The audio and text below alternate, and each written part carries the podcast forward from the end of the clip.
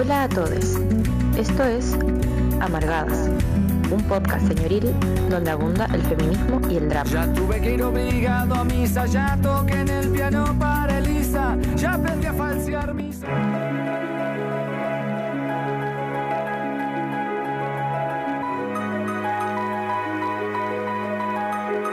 Muy muy buenas noches, les saludamos desde Holística Radio a quienes nos están escuchando y se incorporan a esta transmisión habitual de los días martes a las 21 horas, amargadas, aquí conduciendo este programa junto a mi compañera Fran Castro. ¿Cómo estás? Olita, olita. Bien, aquí estoy muy modo matecito hoy día. Llegué con tiempo, siempre me gusta. Y, mm, ah, y se pone grave al tiro, ¿no? No, y por otro lado, yo siento que igual em, sensible por lo que significa eh, como esta fecha. O sea, 11, 12 de septiembre, pensando por ayer. ¿Y tu amiga cómo está ahí? Bien, bien, eh, viendo esto de todo el, todo este tiempo, viendo como eh, lo que ha sucedido a partir de las distintas conmemoraciones y actos de Mm. memoria que han, han tenido lugar en distintas partes de nuestro territorio. eh, y eh, con, con con momentos encontrados. Yo diría, eh, hoy eh, estamos haciendo un programa especial eh, por, los, por la conmemoración de los 50 años del golpe de Estado y la dictadura cívico-militar. Como se durante todo septiembre, ¿ah? Sí. Eh, eh, y tenemos nuestra segunda emisión de este, de, esta, de este mes de memoria y de derechos humanos acá en Amargadas, como comprometidas también con la lucha y la visibilización de los derechos humanos. Estamos junto a Carlos González, eh, sobreviviente y activista del grupo de la corporación. De detención, ahí si me ayudas. Sí. Corporación, Corporación Campo de Concentración 3 y 4 Álamos.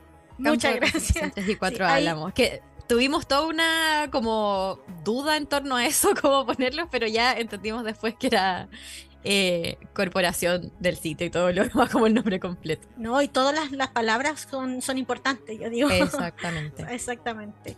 Eh, don Carlos, así- bienvenido. Gracias, muchas gracias. Tanto así que es importante que nosotros en una asamblea nos hemos cambiado el nombre. Mm, Hoy nos llamamos Campo de Concentración 3 y 4 Álamos. ¿no? Corporación Campo de Concentración 3 y 4 Álamos. Pero tenía un nombre súper largo antes. Y discutí Ya. punto por punto hasta que nos hemos puesto de acuerdo. Muchas Perfecto. gracias por invitarme. Bueno, queremos eh, saludar a quienes nos están ya saludando Sí. en nuestro eh, sesión Canal en vivo de, Ah. sí, del canal de YouTube. Eh, saludamos a Poderes Curativos, quien siempre nos escucha y nos comenta, hola chiquihuillas. Oli, Algo así nos dice. ¿Cómo estás? Chiquillas, Bienvenida. chiquillas.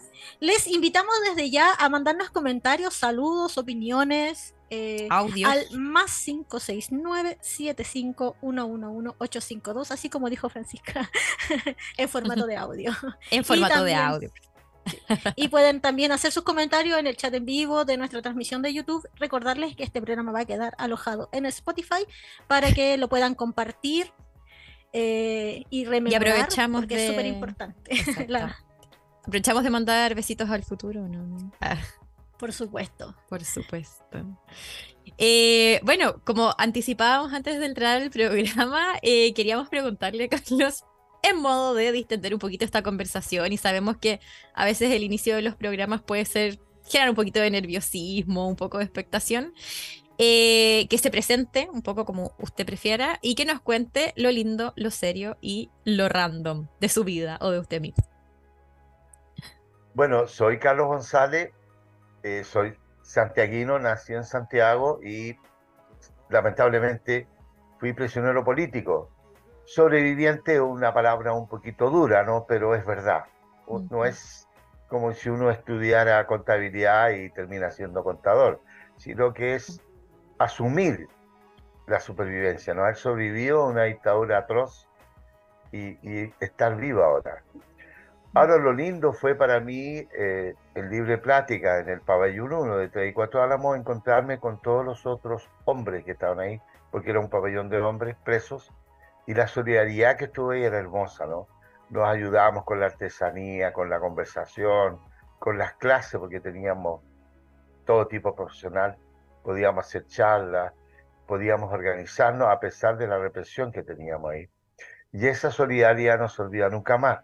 aparece un poco fuera de lugar, pero esa amistad es eterna, ¿no?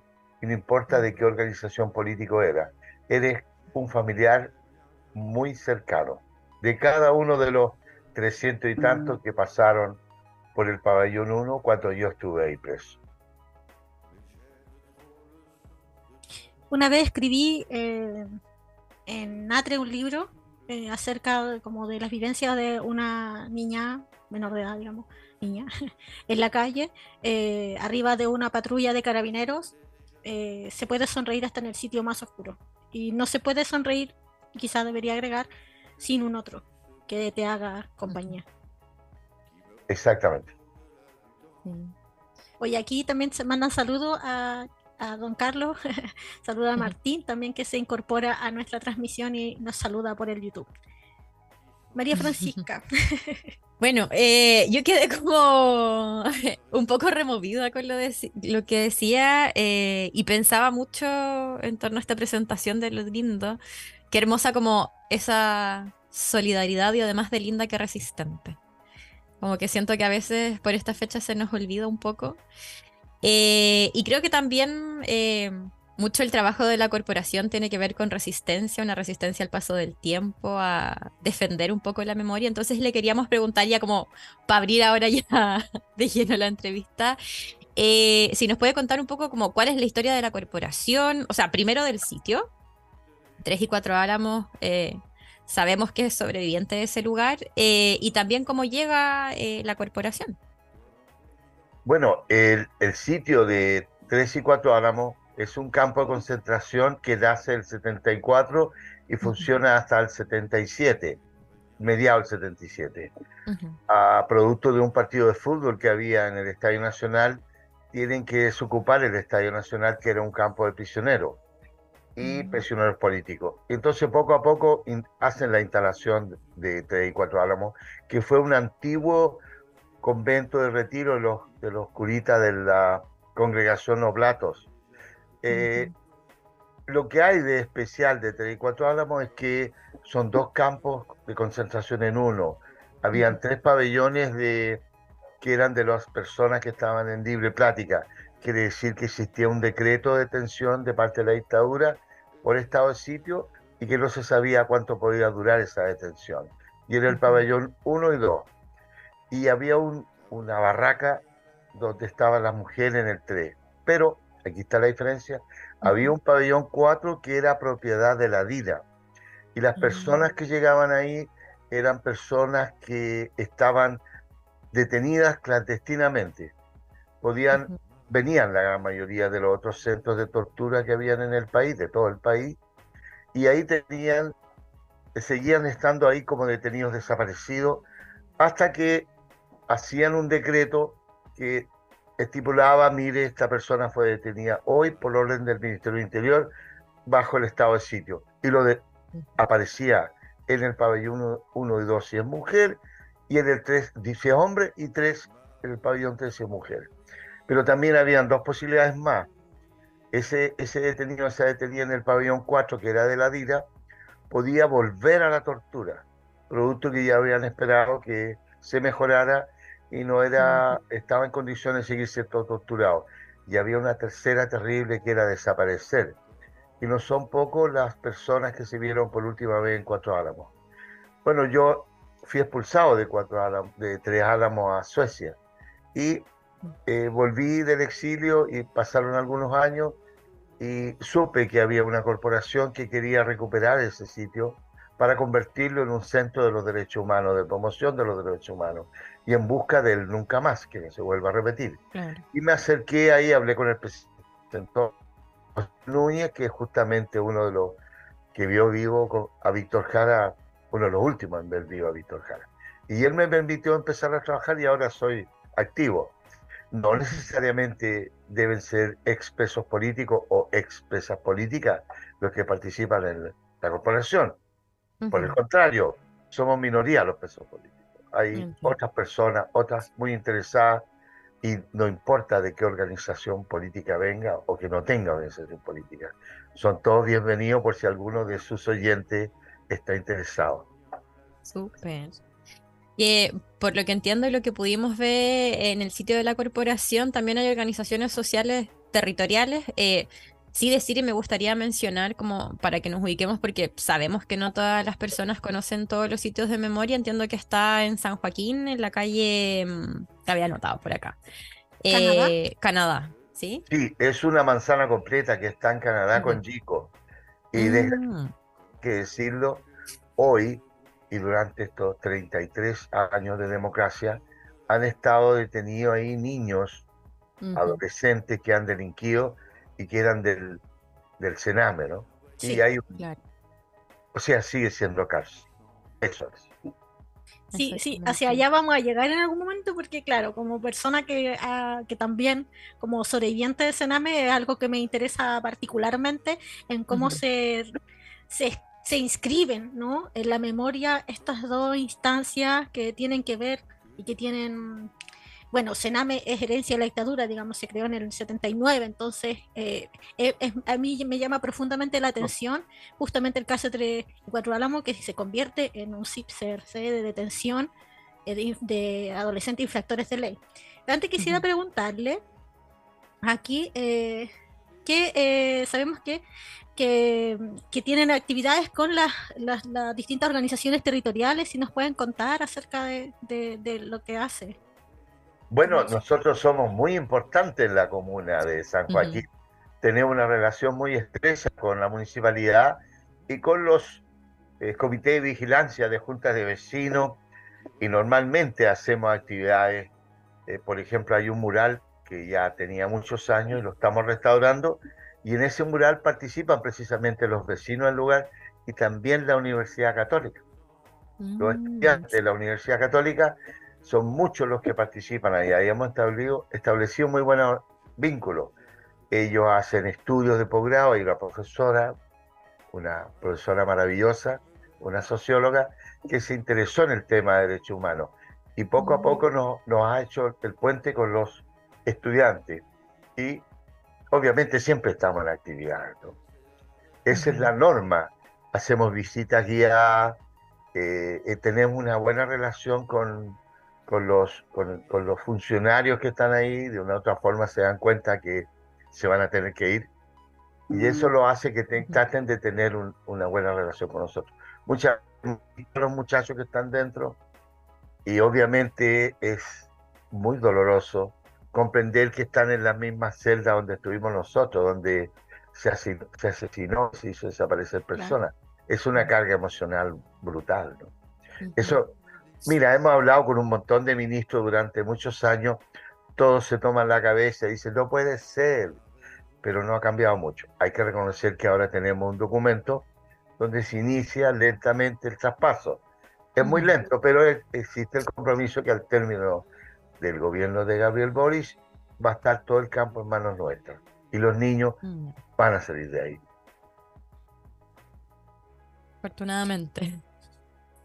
Sí, porque imagínense, o sea, además que, bueno, ya, ya que estamos hablando de esto, eh, además el sistema, ¿no? Político, eh, económico, que, que, genera eh, esta cantidad de menores, como menores de edad, adolescentes, infractores de ley, también es un, es un modelo económico que se instala ah, en la dictadura y que se instala eh, a raíz, como que usa uno de los mecanismos para instalar este, este modelo, digamos, es justamente la detención, la desaparición, la tortura.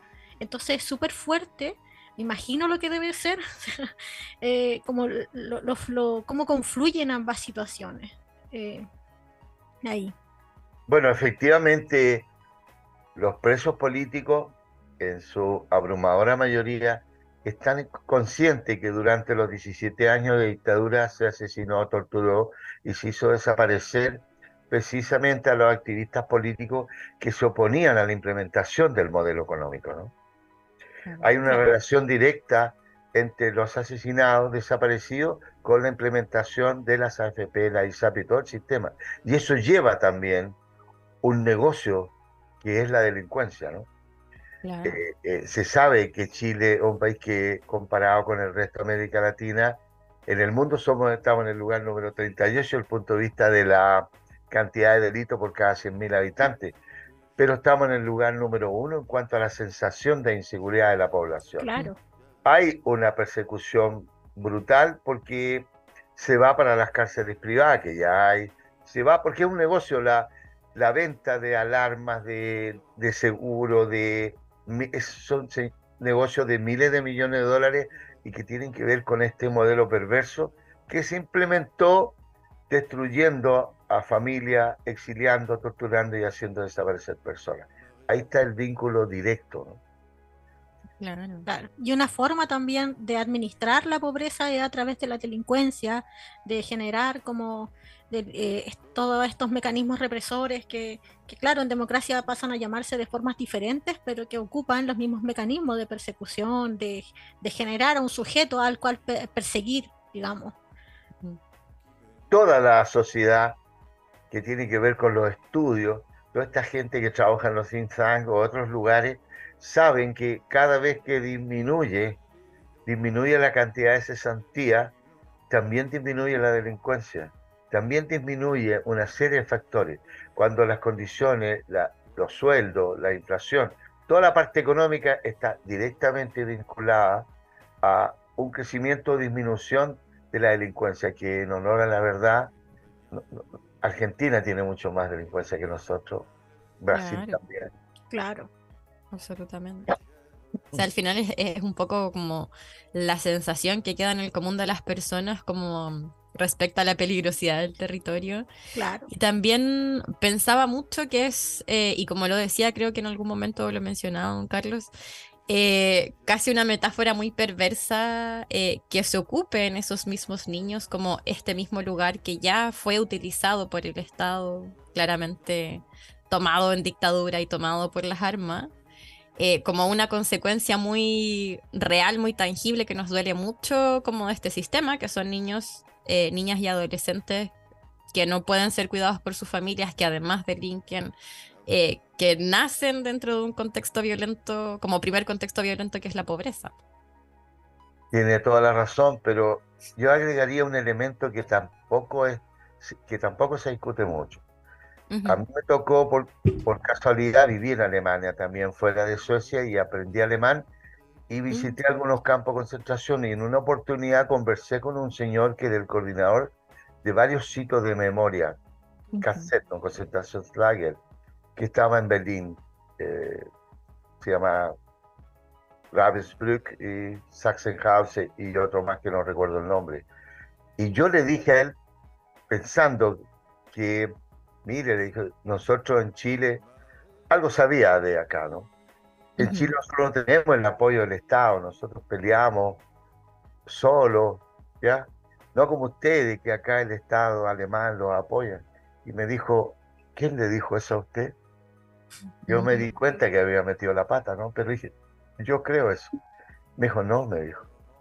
Nosotros luchamos contra el Estado nazi, los antifascistas. Y es el pueblo y la conciencia del antifascista el que tuvo que sacar a los profesores nazis de los colegios, a los abogados nazis del, aparato jurídico. Los sacamos de los campos de concentración y los pusimos a hacer clases. El Estado nunca tiene una actitud de mejora. El Estado se defiende y mantiene el status quo. Eso es así. Gracias, le dije. Y lo entendí. Lo entendí. Todos debemos luchar. Y es la responsabilidad del pueblo chileno. Hay una canción de la Unión Popular que decía eso. No se trata de cambiar un, presidente, será el pueblo quien construya un Chile bien diferente. Y es verdad eso. Eh, me da mucha esperanza y, me, me, agrada mucho poder como tener estas conversaciones que también son eh, intergeneracionales, ¿no? Como que trasciende eh, un momento histórico porque, claro, todo lo que vino después, consecuencia, la forma de organización social, eh, lo que percibimos como cultura, aquello que también entendemos como derecho humano, el año, el, año pasado, perdón, la semana pasada estuvimos entrevistando a la organización, a la Comisión de Derechos Humanos del Club Social y Deportivo Colo Colo, en donde veíamos otras formas de violación a los derechos humanos que no tenía su su, eh, no se mm, arraigaba, digamos, a, a- a- a sitios que hoy son de memoria, sino que más bien se, se manifiestan en otras maneras, ¿no? Entonces es súper eh, eh, esperanzador. Yo creo que hoy justamente más que nunca, como a raíz de todo lo que hemos visto estos días, es necesaria esa esperanza y esa ternura en, en encontrar estos diálogos intergeneracionales. Ujú.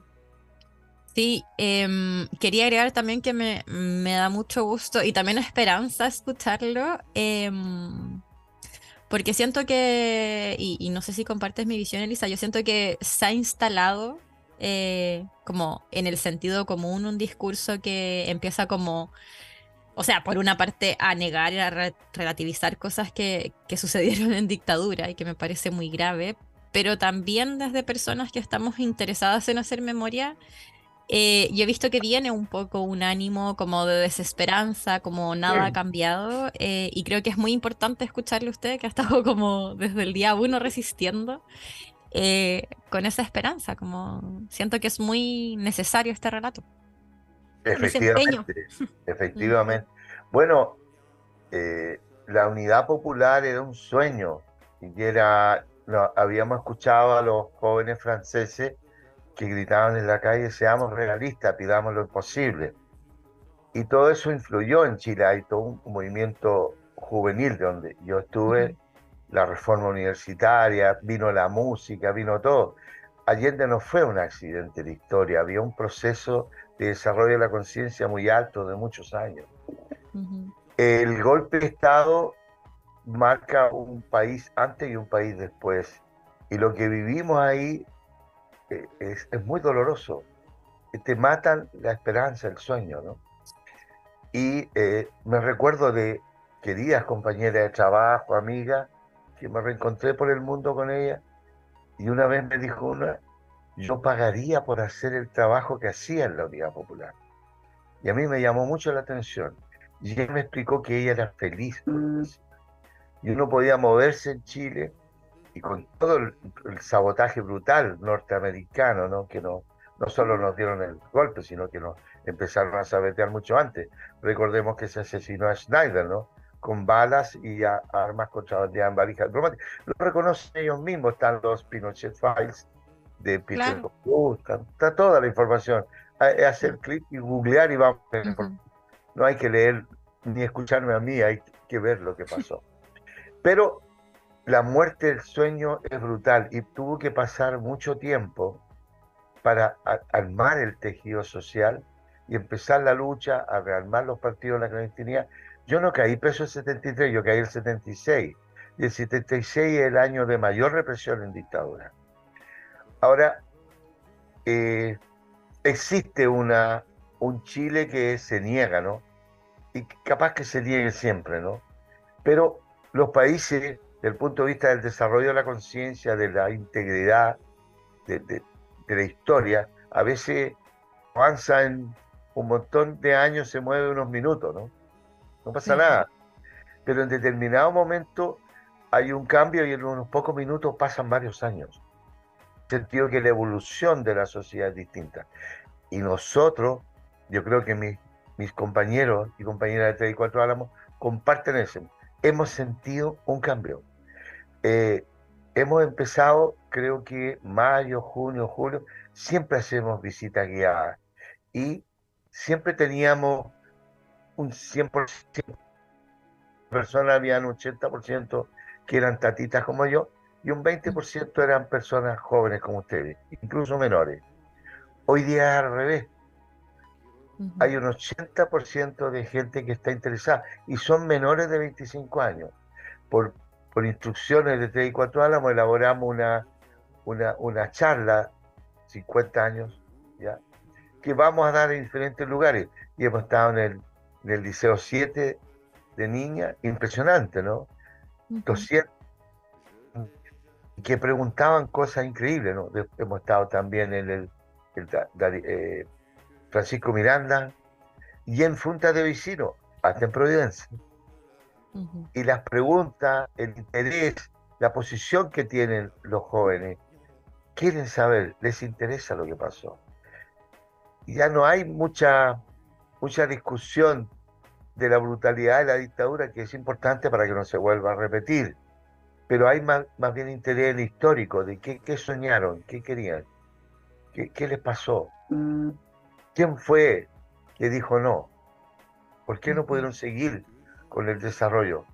¿Cómo es posible que Allende haga un discurso ¿no? tan importante, se, se despide del pueblo chileno y dice que pagará con su vida la lealtad al pueblo?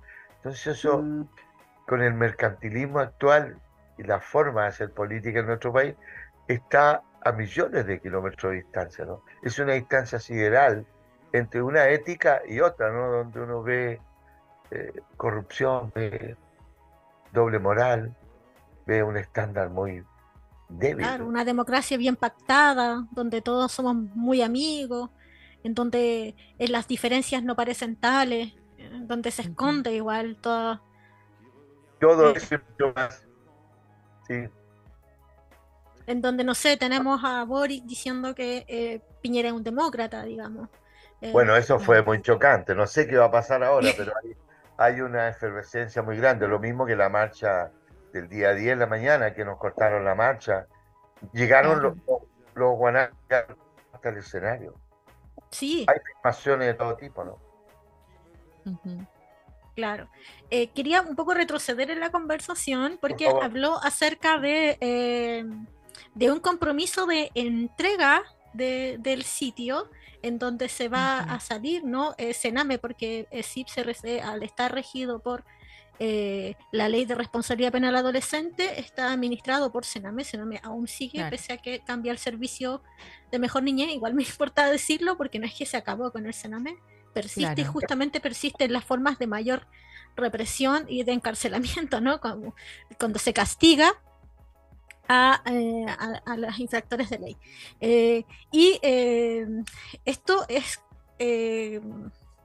¿Cómo, cómo es que el, Estado entregue en como dato el sitio a estas organizaciones sociales y por qué eligen esta vía o, que, o cuál es la diferencia que tiene con la expropiación, por ejemplo. Claro, porque ya hemos escuchado, eh, por ejemplo, y quería mencionar el caso de eh, el sitio de Venda Sexy, que ahora en septiembre se supone que el gobierno va a expropiar esto, pero también desde algunas organizaciones sociales no están de acuerdo porque significa, uno, un sitio que ha sido modificado para la transacción eh, como inmobiliaria, con un propietario que ha agredido sistemáticamente a las organizaciones sociales que están en defensa por los derechos humanos, como pagarle una gran suma de dinero por el sitio. Como que también... Eh, bueno, hay, hay diferencia, ¿no? 3 y 4 Álamos es propiedad del Estado, no mm. así el local de la venda 6. Claro. Pero, segundo, 3 y 4 Álamos, el territorio donde estuvieron los pabellones que existen todavía y donde están eh, la casona, el patio de visita, etcétera, el lugar es, fue declarado Monumento Nacional en calidad de sitio histórico por parte. Fue logrado, nosotros llevamos 18 años en esto, entonces fue logrado esa parte. Eh, enfrentándonos y con, muchos ministros ¿ya? y con muchos gobiernos. Siempre incomodando. Claro, siempre generando conflicto, ¿no? No queda otra, ¿no? Tienes que empujar. Eh, hemos tenido siempre el apoyo del barrio, de, las organizaciones sociales y de la municipalidad. Uno, una municipalidad con un alcalde más o menos y otro un poquito mejor. Y este, la verdad, que está con todo con nosotros.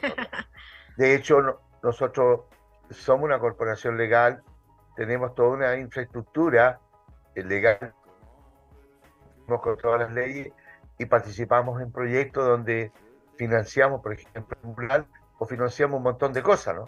Nosotros no, no, ganamos plata con eso, obviamente, perdemos plata nosotros en nuestro bolsillo, pero tenemos fondos, vamos, vamos trabajando dentro del, sistema social, del sistema jurídico, para ir ganando espacio. Eh, la verdad que nunca, nunca habíamos tenido un compromiso escrito por primera vez lo tenemos. Pero sabemos que no es lo que queremos, nosotros lo queremos de inmediato, pero, pero nos van a pasar una oficina, un lugar, y nosotros vamos a instalarnos con todo ahí y vamos a incomodar mucho. porque es una cárcel, ahí están los gendarmes, si Claro. tienen preso a los niños. Pero vamos a tener de aquí, se habla de eh, fin de año ya una parte y a mitad del próximo año un pabellón y el patio de visita, que desgraciadamente hoy día es ocupado como un garage de estacionamiento. Entonces es súper doloroso ver llegar nuestra familia a vernos cuando estábamos presos. Y hay unos contenedores, hay un... No, sí, es para llorar a grito, pero hay que pelear y hay que sacarlo de ahí. Y existe el compromiso escrito, entonces vamos a, a presionar, porque tenemos que ponerlo en todas las variantes posibles. Nosotros no queremos y esperamos que no, que venga un gobierno de derecha. Esperamos que no. Y vamos a luchar para que no. Pero si llega un gobierno de derecha nos tenemos que olvidar. No nos van a dar nada. Nos van a, a- Claro. atacar con todo. Y por lo tanto tenemos que ahora conseguir el comodato. ¿Por qué comodato? Porque es un- como es una propiedad del Estado, la institución como corporación ocupa eso por 10 años con un proyecto. Y el proyecto implica toda una actividad cultural, todo un sistema que va, a- va a tener cierto financiamiento del Estado, ¿no? Grimaldi, como lo tiene Londres 38, Ujú. y nuestra corporación es la que va a administrar eso. Perfecto. Súper. Y nos podrá contar, porque al final entendemos ahora, yo pensé que era, me imaginé algo así como un traspaso completo del sitio y decía cómo lo van a hacer, pero entiendo entonces que es progresivo. Eh, dentro de este acuerdo hay años en los que se puede como hacer todo ese proceso, hay límites, porque dentro de lo que usted decía, depende también como del periodo de gobierno y, y también que, que rabia por otro lado que suceda eso, que, que dependa de Bueno, quién está al mando. Hemos como institución trabajado 18 años, que Claro. tengamos algo es muy bueno. Existe el compromiso que antes de la entrega del gobierno del presidente Gabriel Boric, se va a entregar el campo en su totalidad a la corporación. Ah, Pero ya. también tiene que ver con que nosotros, nuestro presidente le grabó en un video su campaña a la presidencia Ah, corporación, la corporación TI4 Álamos debe recibir en comodato el campo de concentración. ya. Entonces existe un compromiso. Y nosotros Ese es a los uno de sus funcionarios- compromisos de a los campaña. funcionarios públicos, claro, bueno, nosotros sabemos cómo son los políticos en campaña y cuando Claro, están en el poder. todo. Pero tenemos el video, entonces lo mostramos a los funcionarios públicos. Mire, mire, mire. Y ahí está el presidente, en ese entonces candidato, diciendo que se nos debe entregar. Y eso, bueno, pero también mantenemos, hay, hay relaciones, ¿no? Ellos se juntan con nosotros, nosotros tenemos nuestros especialistas y van a la conversa y lo primero dicen, no, quieren esto, no. Nosotros, no, no queremos eso, queremos más. Entonces se produce una segunda conversación y ya llegan con, en mejores condiciones para nosotros y las vamos ganando, vamos, vamos presionando. Eh, Mm. Somos muy respetados por el Ministerio de Justicia. Hay una, un buen contacto con la Subsecretaría de Derechos Humanos, con el ministro, siempre y cuando cumplan lo que prometen, ¿no? El día que dejen de cumplir, nosotros vamos a ser, por supuesto, su adversario más relevante en presionar. Qué, qué importante trabajo, pues siento que es como estar todo el tiempo ahí resistiendo, presionando, yendo a estas conversaciones, que Bueno. también la institucionalidad, como usted decía, tiene todas estas capas y estos procesos que a veces hacen que muchas personas e incluso organizaciones eh, como dejen sus esfuerzos. Mueren en el intento, sí. Hay organizaciones que es muy complicado, pero también tiene que ver porque la cantidad, ¿no? Por el campo de concentración de TI4 Álamos pasaron 6.000 chilenas y chilenos y más, porque siguen creciendo. Esto es interesante. El día que se iba a iniciar el, el primer encuentro de la comisión designada por el Ministerio de Justicia y nosotros, nosotros con nuestra bandera afuera, presionando un grupo y estaban nuestra directiva arriba conversando. Y pasaron dos, dos personas, ¿no?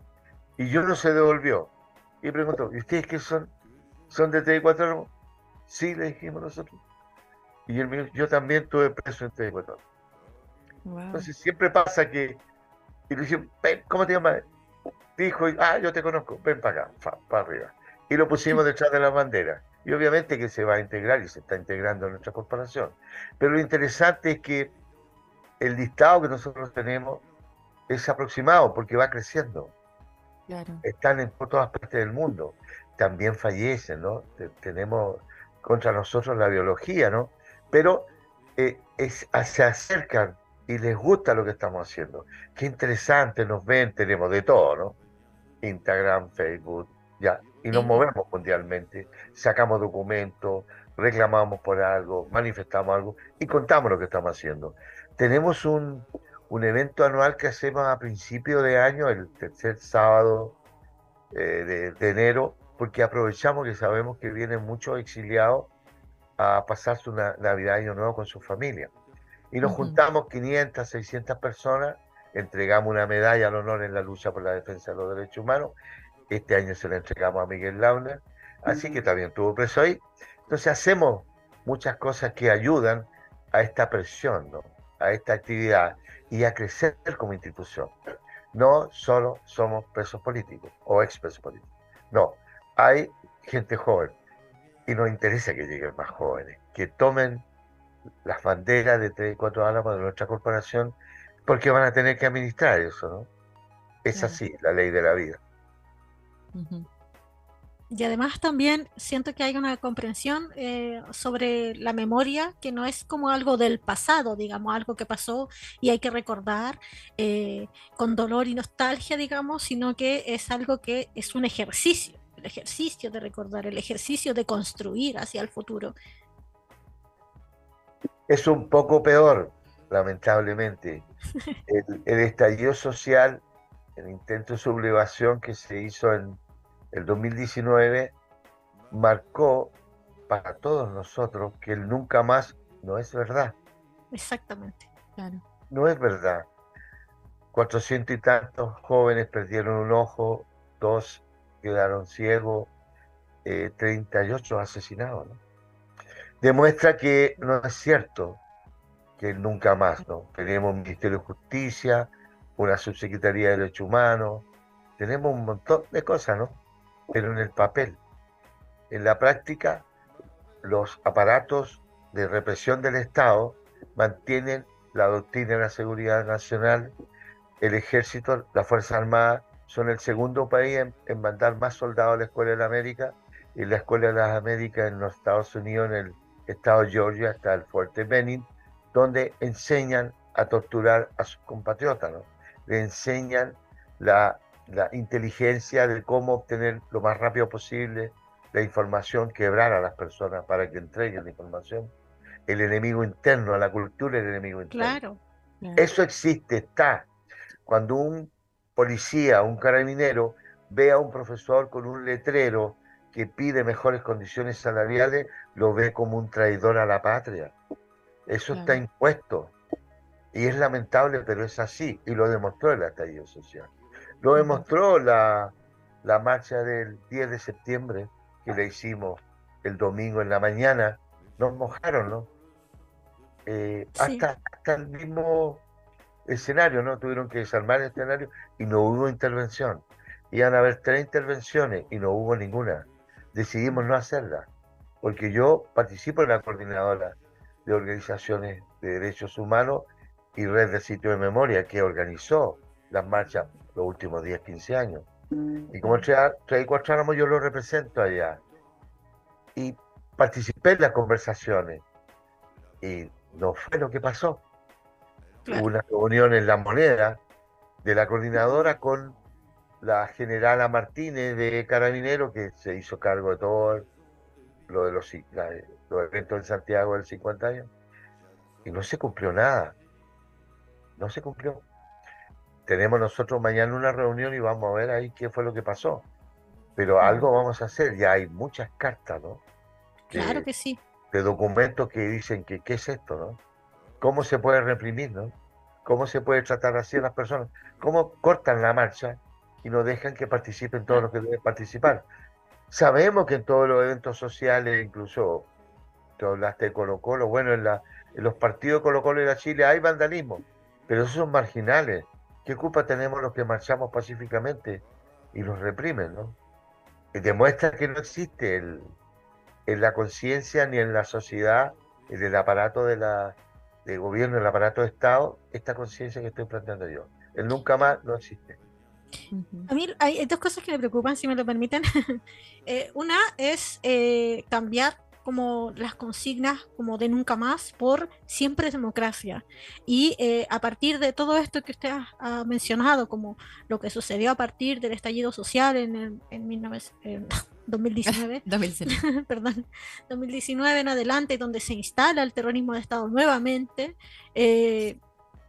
con mutilaciones oculares, con eh, torturas sexuales en, los recintos policiales, etcétera, como todo lo que hemos visto, ¿no? En donde todavía no hay justicia, ¿no? Las víctimas de trauma ocular, eh, desafortunadamente se han, algunas se han suicidado producto de, de, las graves lesiones, las, las, consecuencias con las que tienen que vivir, digamos, y la falta de apoyo. Eh, y cambiar esas consignas, lo que me preocupa es que finalmente la institucionalidad está preocupada de que no se quiebre la institucionalidad, por tanto optan por democracia siempre, pero eh, ¿cuál es la... ¿Qué, es la democracia, digamos? ¿Quiénes son la democracia en este momento cuando finalmente nuevamente se eh, ejerce el terrorismo de Estado, esta vez en democracia? Eh, antes del estallido social hay detenidos desaparecidos, por ejemplo, José Buenante Buenante, José Vergara Espinosa, está el feminicidio empresarial de Macarena Valdés, el asesinato de jóvenes eh, como Alex eh, Matías Catrileo, perdón, etcétera, trabajadores en protestas asesinados. Entonces, claramente, eh, yo siento que desde la institucionalidad la preocupación no es, claro que desde el discurso siempre va a haber como él, nunca más, porque corresponde, ¿no?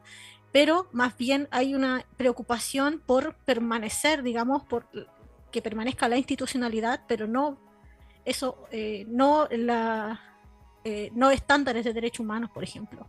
Y por otro lado, eh, o, respetar derechamente los derechos humanos. por otro lado, hay otra cosa que me llamó profundamente la atención, que son estos agentes de diálogo. ¿Por qué me preocupa que se cambie la nomenclatura de carabineros? Porque cuando uno tiene una comprensión acerca de los derechos humanos, quiénes, quiénes pueden eh, cometer violación a los derechos humanos son agentes del Estado. Cambiar a esto, cambiar esa nomenclatura es cambiar un poco la comprensión acerca de las violaciones a los derechos humanos, porque no estoy frente a un eh, agente armado del Estado, ¿no? sino que estoy frente a un agente de diálogo. ¿Cómo tiene cabida ahí, por ejemplo, la violación a los derechos humanos si es que a fuerza se instala un discurso que, que desconoce la figura de agente armado del Estado, sino que tiene otra? Bueno, yo estaba ahí, te puedo decir que los gestores de diálogo usaron eh, gas mostaza y tenían muchos de ellos la mano puesta en el arma. Mm. O sea, son represores. Pero, pero vamos al fondo. Eh, cuando se termina la dictadura, hay una transaca tremenda que la sabemos todos. Termina de presidente de Chile este señor que sale en unos videos por ahí donde dice que eh, Allende iba a dar un golpe de Estado y se anticipó la, el pronunciamiento militar y lo salvó de una segura dictadura comunista. Bueno, mm. se cambió la dictadura por este señor y del sistema neoliberal no cambió nada. Es más, me atrevería a decir que se profundizó y se ensanchó con las privatizaciones brutales que hubieron. Y, hubo una concentración de la riqueza que hoy sabemos que una minoría absoluta del país, pero minoría, minoría, es dueña de más del 50% del Producto Interno Bruto de la nación. El aparato represivo de ese Estado es el que hablamos que tiene que ver con la doctrina de la seguridad nacional, que tiene que ver con el enemigo interno, y por más discursos que se hagan, no va a cambiar mientras no cambie el sistema, ¿no? El sistema neoliberal es el responsable principal. Y nosotros tenemos que transformar eso. Para eso hay que desarrollar la conciencia, ¿no?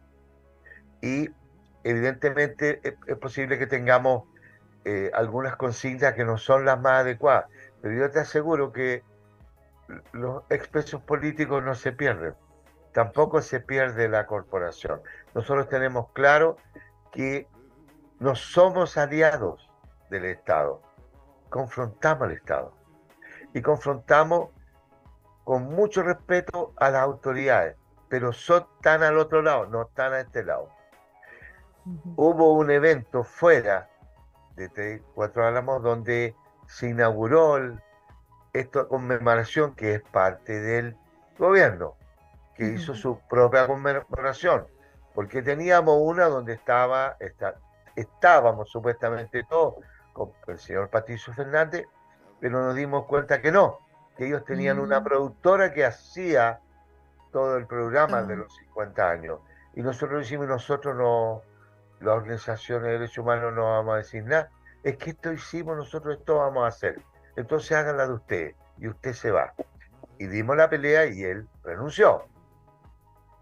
O sea, no es tan así que nosotros estemos súper sonrientes, sabemos que tenemos que tener la guardia alta y estar en constante vigilia, porque es una confrontación de intereses distintos. No era un error lo que me decía el alemán, que somos los antifascistas, los responsables de cambiar. No, no, no viene desde arriba, no viene el aparato del Estado. El Estado se va a correr y va a tratar de neutralizar todo siempre y en todos lados. Claro, de mantener su estatus, como decíamos desde el inicio. Eh, no sé, amigo, si querías decir algo. Te vi con no, no. Ah, saludar a, a Elans Moreno que dice: Ves que podemos, las vemos ah. en vivo. Saludos desde ah. Rancagua. Saluditos. Ahí nos desde mandan saludos de Rancagua. Buenísimo. Em, quería preguntarle don Carlos eh, un poco, no sé, y si volviendo atrás, eh, estábamos hablando de la recuperación de este espacio, nos hablaba de algún proyecto que tenía que ver con cultura. Eh, quería que nos contara un poco como si ya saben de qué es el proyecto, cómo se imaginan ustedes la utilización de ese espacio eh, y también preguntarle si hay acciones en torno o en conjunto a los jóvenes que están eh, recluidos ahora en ese espacio, en ese sitio. Bueno, en algún momento hicimos con apoyo de ellos algunas cosas, ¿no? Pero la verdad que los cambian mucho, ¿no? Siempre están los mismos porque son jóvenes, después cambian su carácter, parece. No sé muy bien la parte legal. Pero sí tenemos un proyecto, pero no, nosotros no queremos que ellos estén en nuestra celda. Por lo tanto, eh, no queremos prolongar esta situación. Ellos deben salir de ahí. Y ojalá en libertad. Y ojalá en mejores condiciones. Con un apoyo de un Estado que responda por los niños. ¿no? Nosotros tenemos un proyecto que es esencial de derechos humanos. Nosotros queremos promover los, los derechos humanos. Queremos mantener relaciones con otros sitios de memoria, no solo de Chile, sino que del mundo, visitarnos mutuamente, aprender cómo ellos hacen la visita guiada, eh, hacer actividades. De hecho, una compañera nuestra, expresa política de ahí, una abogada, mantiene en Europa una serie de contactos supimos por ahí que capaz que le, den un premio, estamos esperando que resulte. Ojalá. Porque, porque ella ha estado en, en, comunicaciones y la idea nuestra es que eso sea un, una visita constante de, de colegios del, de Santiago entero, pero obviamente tendrá que partir por San Joaquín, ¿no? Y ya hemos tenido visitas guiadas, entonces nosotros tendríamos personal ahí para atender eso, mantener una actividad cultural donde participen las organizaciones sociales del sector, se muevan dentro y nosotros tengamos la historia completa. Creo que hay que puntualizar que un sitio de memoria tú no puedes cambiar nada, no puedes ni ponerle un clavo ahí, porque ahí están las celdas. Ojo, es, lo que trató de hacer la dictadura, que en Vivaldi dinamitó, incendió, para destruir los lugares, ¿no? Para que no sean memoria. Por el contrario, nosotros queremos conservarlo, ¿no? y vamos a tratar de colocarlo tal cual como era, en el sentido de la sacar lo que está de más, esos contenedores, esas cosas que hay ahí que no, corresponden al sitio de memoria, ¿no? Y la actividad, hay un proyecto con, con arquitectos, con, que incluso queremos intervenir el, el entorno, ya lo iniciamos. Con la municipalidad colocamos unos letreros. Alrededor del campo y del, del mural hay árboles enterrados proporcionados por la CONAF, que son eh, árboles chilenos, ¿no? Son de acá, ¿no? Originales. Que tienen una, en madera, una estaca que tiene el nombre de una detenida desaparecida embarazada. Son 18, ¿ya? Entonces, ya es como que estamos invadiendo, ¿no? Es claro, de a poquito como enraizando. Claro, pero también está la idea de intervenir las calles alrededor, con una serie de muestras que quien pase cercano mire y se dé cuenta, ah, aquí pasó esto. Fue un lugar donde se detuvo personas, se torturó y se hizo desaparecer personas durante la dictadura civil militar. Entonces, eso va a ayudar mucho al entorno.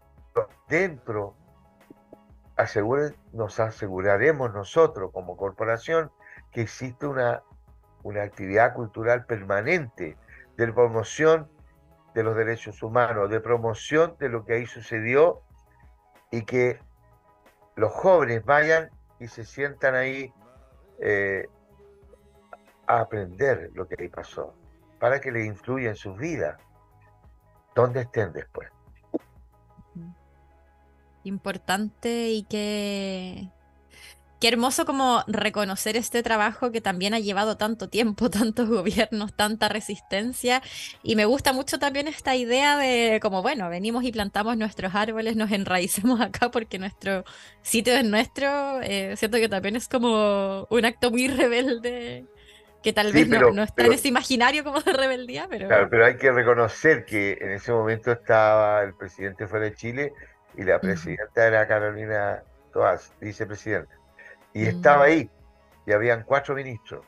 Y nosotros ahí repartiendo los folletos de 3 y 4 álamos y, mostrando, y por supuesto en conflicto con los equipos de avanzada que llegaban ahí más o menos, acá venimos, nosotros sabemos todo, ustedes no tienen idea de nada, y nosotros presionando con discurso, ¿no?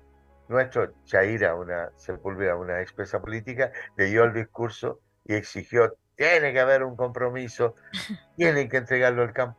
Entonces, eso, eso significó también los árboles, la, la, reparación que vamos a hacer, vamos a repintar, ya lo tenemos casi listo.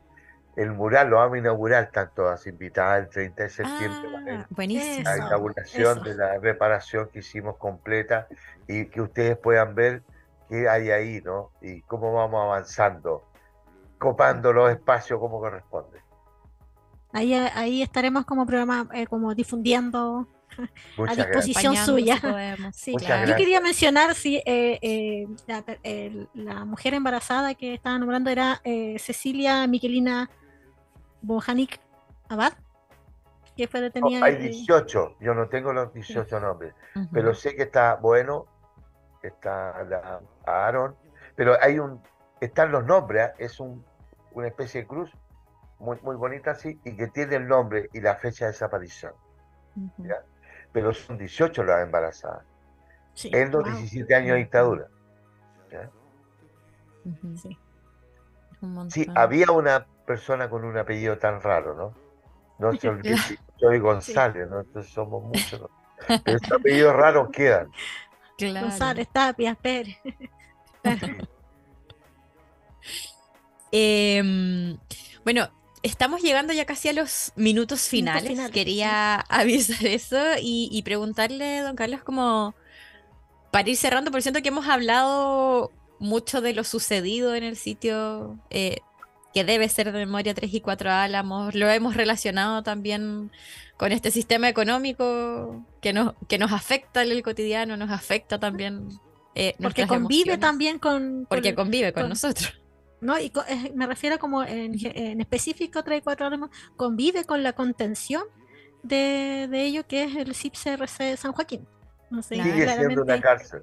Sí, claro. que es como, como decía al inicio, nos tomamos la cabeza y es como cómo puede seguir siendo una cárcel, pero claro es así y está posibilitado de esa forma. sobre todo como de adolescentes, digamos, menores de edad. Claro, de menores de edad. Y bueno, hemos hablado también del trabajo importantísimo que están haciendo en torno a la memoria. Entonces, eh, nosotros acá siempre queremos dar, no sé si son tips prácticos, pero hacer llamados a esta apertura de la conciencia que hablaba. eh, entonces, ¿qué les podría decir tal vez a las personas que están escuchando, a las organizaciones sociales también, que sabemos que, que a veces ahí nos escuchan algunos de los Claro, programas que, que, hemos que también lo tenido hemos tenido acá. sí. Claro, eh, como por qué es importante la memoria dentro de este mes y más allá de este mes, como en todo momento que también entendemos que significa un espacio de resistencia. Como- Sí, me gustaría decir un- par de palabras al respecto. sí. Creo que nuestro país tenía un sueño, tenía una historia de un desarrollo de la conciencia muy alto de mucho tiempo. Es el primer país que saca a un presidente eh, elegido para construir el socialismo, para construir las Mm. bases, para implementar las bases de construcción del socialismo. Y hay un antes y un después del golpe de Estado del 73. Y el trauma de la nación es demasiado grande, ¿no? Eh, hoy, a 50 años que lo conmemoramos, vemos que hay una batalla ideológica gigante, ¿no? Donde el negacionismo y las cosas tratan de imponerse. Creo que había un suficiente eh, documentales, información en diferentes partes como nunca antes. Y el propio esta- el gobierno de Estados Unidos ha desclasificado documentos con respecto a eso, ¿no? Y acá estuvo de visita el, el, el- el- este, persona que hace el archivo de esto, ¿no? Que se especializó en eso, Peter Koblu, y, entregó su libro con los últimos documentos desclasificados. O sea, hay mucha información. Si algo podría pedir yo, eh, no escuchen mucho de lo que pasó. Ustedes investiguen, googleen, busquen en internet y está la información. Y busquen la, inf- la información que tenga que ver con los documentos desclasificados del propio aparato norteamericano. Cómo compran diputados, senadores, para que hagan una votación en contra de Allende. Cómo, cómo generan toda una. Van concentrando todo un plan, plan 1, plan 2, PERT 1, PERT 2 se llama, ¿no? Que va avanzando hasta concluir el golpe de Estado. Cómo mueven adentro de las Fuerzas Armadas también generales constitucionalistas, cómo sacan, y muchos que mueren después, ¿no? O pasan por las cárceles. Eso, infórmense, vean qué pasó. Y obviamente van a sentir cierto patriotismo, ¿no? Pues yo escuché a un diputado el otro día, mira, si en un sistema democrático que ya tiene 30, 40, 50 años de funcionamiento, alguien se recibe dinero de una potencia extranjera para producir un golpe de Estado, para interrumpir la democracia, es un traidor a la patria. Y yo le encontré toda la razón. Si le agrega a eso que hoy eh, hay una enorme cantidad de organizaciones que le gustaría cambiar esto, que mejoren nuestras condiciones de vida, ¿quién se puede oponer a que ese sitio se convierta en algo de derechos humanos? Algo que promocione, que mueva y que luche contra esta, este negacionismo, ¿no? Porque ahí fue brutal, ¿no? Las matanzas, eh, las violaciones eh, de mujeres, ¿no? La salvajada, ¿no? Eh, esa, esa barbaridad se hace con el objetivo de no tener una oposición a la implementación del modelo neoliberal. Está estrechamente vinculado. Y eso fue lo que inició el gobierno de los Estados Unidos. Financió, dirigió. Ellos dicen que no. No, nosotros lo apoyamos con plata nomás. Están mintiendo. Lo dicen Claro. los propios documentos. Y eso Documentos hay. Claro, está de más, está clarito, de que debemos nosotros pelear por el patriotismo, en el buen sentido de la palabra, que no manden más soldados a la escuela de la América. No necesitamos que nuestros soldados aprendan a torturar, que no nos vean como un enemigo al que quiera mejorar las condiciones de vida en nuestro país y que se imponga la democracia. La forma de luchar por una democracia de verdad es promoviendo los derechos humanos, promoviendo la conciencia social y la solidaridad. Estamos hasta, estoy hasta acá con la capacidad de liderazgo. Me llena. No necesitamos eso. Necesitamos solidaridad. Somos un país de terremotos. Siempre nos hemos ayudado. Siempre hemos sido solidarios. Tien- hay una cultura. No necesitamos competitividad. Necesitamos solidaridad. Necesitamos recuperarnos como sociedad. el compañerismo, el altruismo, la buena onda. Conversar entre nosotros, comunicarnos. La pandemia algo nos ayudó, ¿ah? cuando estábamos encerrados a comunicarnos. Pero creo que de, empeoró por otro lado, ¿no? Pero debemos volver al Chile solidario, al fraterno, al compañerismo. Claro. Al encuentro ahí. Quiero leer un comentario de Martín que nos dice gracias por el programa y me quedo también con la memoria como un ejercicio actual y de lucha, no tan solo hacer memoria de las vejaciones, sino también de los sueños y esperanzas que destruyeron. Eso nos Totalmente de acuerdo. Bien. En YouTube. yo, quería recomendar, a propósito de sus palabras finales, eh, un artículo de opinión que está en resumen, que apela justamente a esta traición a la patria, que fue escrito por, eh, si no me equivoco, Alejandro Baeza, eh, que es de periódico Resumen. Ahí la vamos a estar colgando en nuestra historia, por si la quieren leer. Muchas gracias. Muchas gracias. Bueno, ya estamos en el tiempo. Queríamos agradecerle un montón, don Carlos. Creo que ha sido muy clarificadora, esperanzadora, un ejercicio en sí de memoria, podría decir este programa. Así que le agradecemos mucho darnos esta posibilidad y también eh, reafirmar eh, el compromiso de Amargadas para difundir o en apoyo de lo que necesiten como organización. Y vamos a estar difundiendo la actividad del 30 de septiembre también. Por supuesto, y le vamos a mandar la información cuando tengamos actividades. Y por supuesto, estamos muy felices como corporación que ustedes nos hayan tomado en cuenta. Muchas, muchas gracias. Gracias a ustedes. Nos estamos despidiendo, agradecer a nuestra audiencia, quienes nos estuvieron acompañando a través de YouTube, a quienes nos escuchan en el futuro, como dice María Francisca aquí, en Spotify. Eh, recuerden que lo pueden difundir. Eh, y eh, nos, nos ayudan un montón. y eh, nos estamos eh, escuchando el próximo vier el próximo martes, que vamos a tener un programa especial, porque es martes 19. Nos vamos a salir emitidos por Holística, vamos a estar a través de Instagram Live. así que les invitamos a escucharnos, a sintonizarnos a través de Instagram Live ese día. Y volvemos el 26, si no me equivoco. 26. Sí, exactamente junto con eh, el sitio Memoria Villa Grimaldi, así que no se lo pierdan. Muchas, muchas gracias. Le reiteramos gracias a don Carlos aquí que estuvo con nosotras haciendo este programa y será hasta la próxima. Hasta la próxima. Muchas gracias. Chao, chao.